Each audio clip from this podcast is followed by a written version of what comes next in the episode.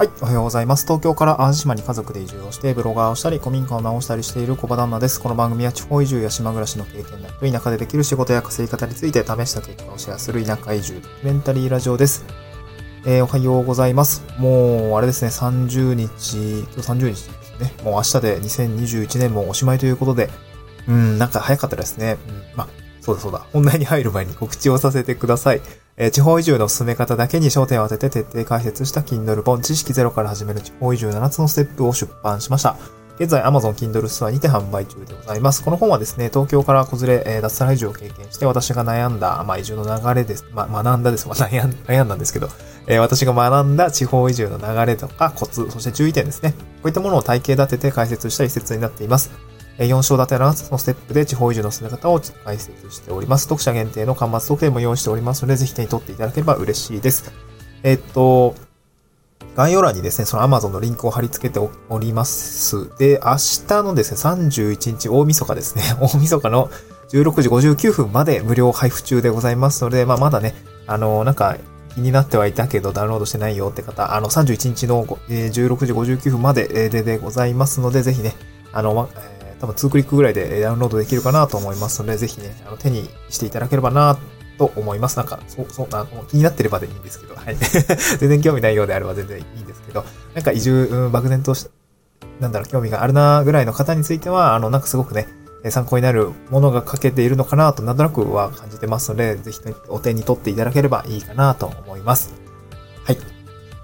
はい。無料期間中はちょっとね、こうやって告知をさせていただきたいなと思います。はい、今日はですね、あの、ま前回ですね、2021年に、まあなんか人生変わった3つの出来事みたいな話をしたんですけど、で、そこで、まあ会社を辞めましたっていうことについて少しお話をしたんですけど、まあ、今年ね、本当に僕は会社を辞めて、開業届を5月ぐらいに出して、まあ、あの、仕事をし始めた。まあ、主な仕事としては、まあ、あの、副業として、えー、なんかブロガーをやったりとか、ライティングとかをしたりとか、まあなんか本当にね、いろんなことをやってました。で、本業としては地域おこし協力隊という形で、えっ、ー、と、自治体の仕事ですね、まあ古民家を直したりとか、あの、Google ストリートビューを作ったりとか、まああの地域にできることをやっていくっていうことをですね、提案しながらやっているっていう感じなんですね。うん。で、えー、ですね、まあなんで会社を辞めたのかっていう、あと個人で働きたいと思ったきっかけは何なのかっていうところをですね、今日トークテーマとしてお話をしたいなと思います。え会社を辞めて個人で働きたいと思ったきっかけ3選ですね。こちらをお話ししていきたいなと思っています。うん。えっと、で、まず一つ目ですね。一つ目は、会社の勤め、会社に勤め始めて2年目くらいで長く続けるのは難しいと思ったってことですね。で、二つ目はいつか独立したいと思っていた。三つ目が子供が生まれた。あ、この三つがきっかけになりますね。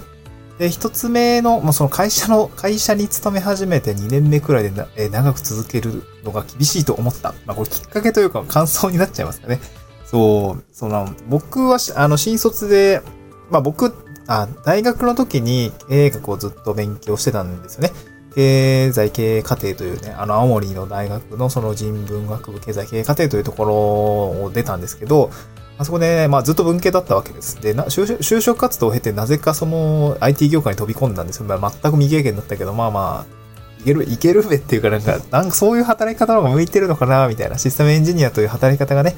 あの、向いているのかな、というふうに思って入ったんですね。うん。で、まあ、入ったら入ったで、まあ、僕もともと体育会系なんで、まあ、頑張るんですよ。めっちゃしんどかったんですけどね。最初のね、あのね、プログラミング研修3ヶ月ってのがあるんですけど、やれ、めっっちゃきついっすね。なんかね、文系の人がね、プログラミングをやったことがある人はね、すごく今日僕のはその気持ちわかるんですけど、まずですね、なんで考え方とかがね、まず受け付けないというか、あの、はい、スッと体に入ってこないんですよね。もうそこが一番僕はね、あの、慣れるっていうところ、言語に慣れるっていうところが、あプログラミング的思考っていうんですかね。あの、本当にしんどかったですね。もうよ、全くわかんなくて、いや、これやべえな、みたいな。僕だけめちゃくちゃ押しこぼれだったんですね。30人、34、5人同期いるんですけど、あの、多分一番 一番、なんていうんですか、性に合ってなかったというか、なんか全然飲み込みがすっごい悪くて、で、僕の会社、あの、基本、えっとね、IT 系の国家資格があるんです。基本情報、基本情報処理技術者試験っていうものがあるんですけど、まあ、これ国家、国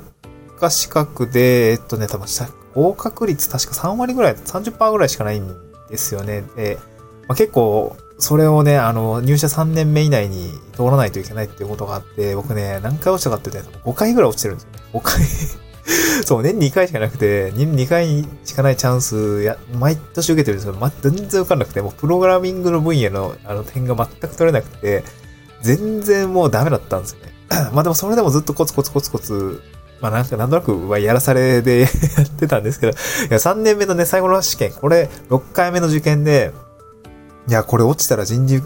課長、人事部長に呼ばれるんだよな、みたいな、まあそういう逸話があって、いや、電話かかってくるって言ってたよ、みたいな。いや、マジか、みたいな。で、頑張んないとっていう、そのラストチャンスで、なんとか合格したんですね。で、アップで人事部長に呼び出されなくてよかった、みたいなのがあって、取れたんですね。う。でもそれぐらい僕は落ちこぼれでした。この文系でシステムエンジンになって、えー プログラミングの知識はね、めちゃくちゃしんどかったですね。はい。で、あれですね、なんだろう。えー、まあ、その後は、まあ、普通に会社、まあ、入社3年目か。で、入社2年目ぐらいからですね、すでにのその、まあ、この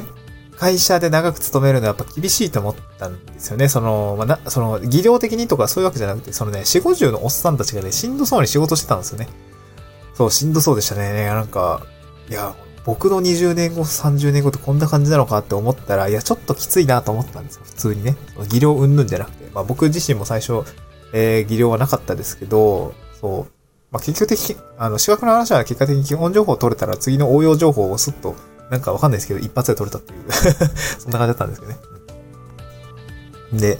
まあ、四五十のおっさんたちがしんどそうに仕事をしていたってところもあったし、やっぱ上司もすごい大変そうでした。で、管理職ってすげえ大変そうだなって思いながら、いや、これもうなんか自分でやるの嫌だなっていう感じになって、まあ、2年目くらいでね、転職活動もし始めましたね。2年目、3年目、えー、単忙しくなってね、5年目ぐらいでもやっぱ転職活動してましたね。そう、当時はね、大学職員になりたいとかね、よくわかんないよ、理由があって。なんだろう、確か家、家からすごい大学が近かったんですよね、東京に住んでる時。いやあそこに勤められたら通勤時間減るなとか、なんかめっちゃ楽そうだよな、みたいな、すごいね 安易な考えで そっち方の方に転職しようと思ったんですけどね、あの、履歴書だとか出したんですけど、やっぱね、落ちました。はい。めっちゃ恥ずかしい話ですけど、めっちゃ落ちました。で、まあ、淡々と7年ぐらい会社にやってたんですけどね。はい。で、まあ、でもね、辞めたいなと思ってていた感じですね。で、二つ目が、いつか独立したいと思っていたですね。これは本当になんか、まあ、みんな思うと思うんですけど、なんか人と違うように生きてみたいっていうみんなと同じ言葉みたいな、なんかそんな大体、あの、芸人さんの大体ヒカルさんの言葉みたいな、あの、なんかネタがあったと思うんですけど、その、そう、みんなと、なんだっけ、みんなと同じことはしたくないというみんなと同じ言葉みたいな。が、うわ、確かに確かにわかるわ、みたいな感じのがあって、僕もそんな感じでしたね。いつか独立したいと思った、ぼんやりと思ってました。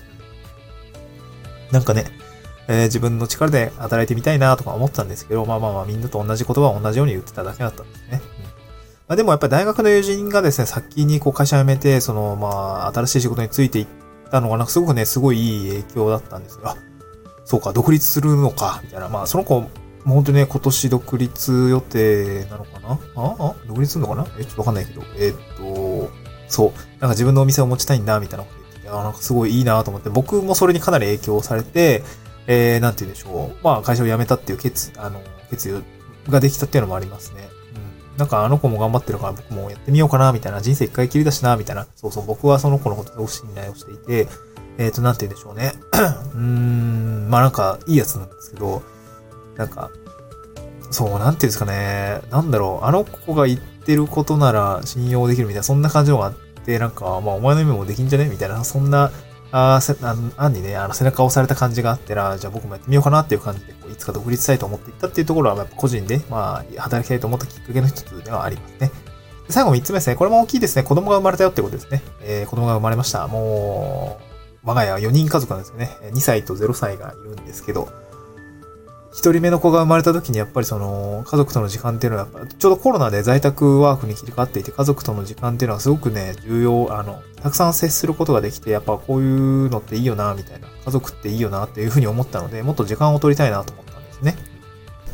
でもやっぱり、え、会社員のままだと融通が効かないというかそうねウィークデーは働かないといけないし、なんかそう、週5も働いてんだ、みたいな。みっちりでめっちゃタフな仕事だったから、なんかめっちゃ残業してるわ、みたいな。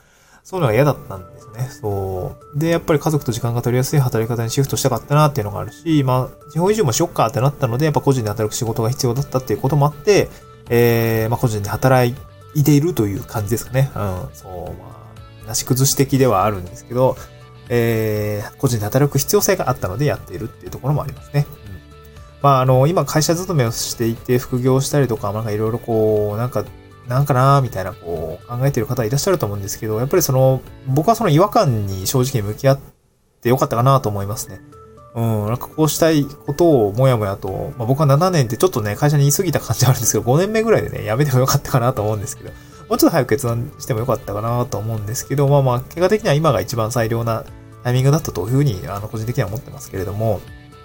まあ、会社を辞めて個人で働きたいと思ったきっかけ3つ、今回お話はしたんですけど、多分それぞれ皆さんが思う、まあ、これを聞いてくれた、くださっている方に、中にもやっぱり独立をしたいとか、え、起業したいとか多分いろいろあると思うんですけど、うん、なんか僕はその、やりたいと思っているならば、そのなんか、でもできないみたいな、その違和感にちゃんと向き合って、ていうんですかね、まあ、一歩踏み出してみるのがいいんじゃないかなと思いますね。あの、これツイッターでもつぶやいたんですけど、あの、今年一番の金言はですね、あの、あ、金、金言か、金言はですね、あの、途中でやめたらいいよ、みたいな。お一回、なんていうの、途中、迷うんだったら、一回やってみて、着手してみて、手を動かしてみて、で、なんか嫌ならやめたらいいじゃん、みたいな。もう別になんかやめ、そうや、や、やめ、始めたら、なんていうんですかね、ずっと続けないといけないっていうこと別に誰も言ってないはずで、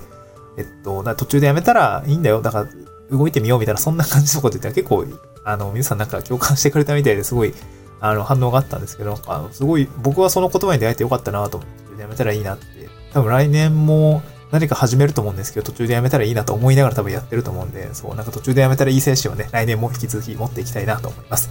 はい、えー、今日はですね、あの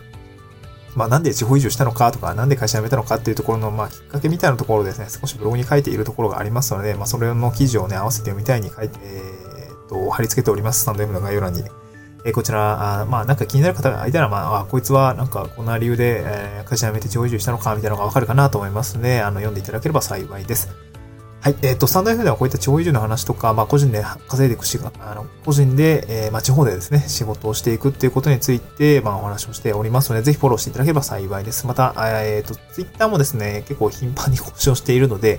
えー、なんかそっちも覗いてみたいなとか、なんかためになる話があるなみたいなのがあればですね、ぜひフォローしていただければなと思います。あの、スタンド F の概要欄にリンクを貼り付けております。えっ、と、今年も残りあとわずかでございますけれども、えー、体調には気をつけて皆さん頑張っていきましょう。えー、明日はですね、良いお年をと言いたいと思います。また次回の収録でお会いしましょう。バイバイ。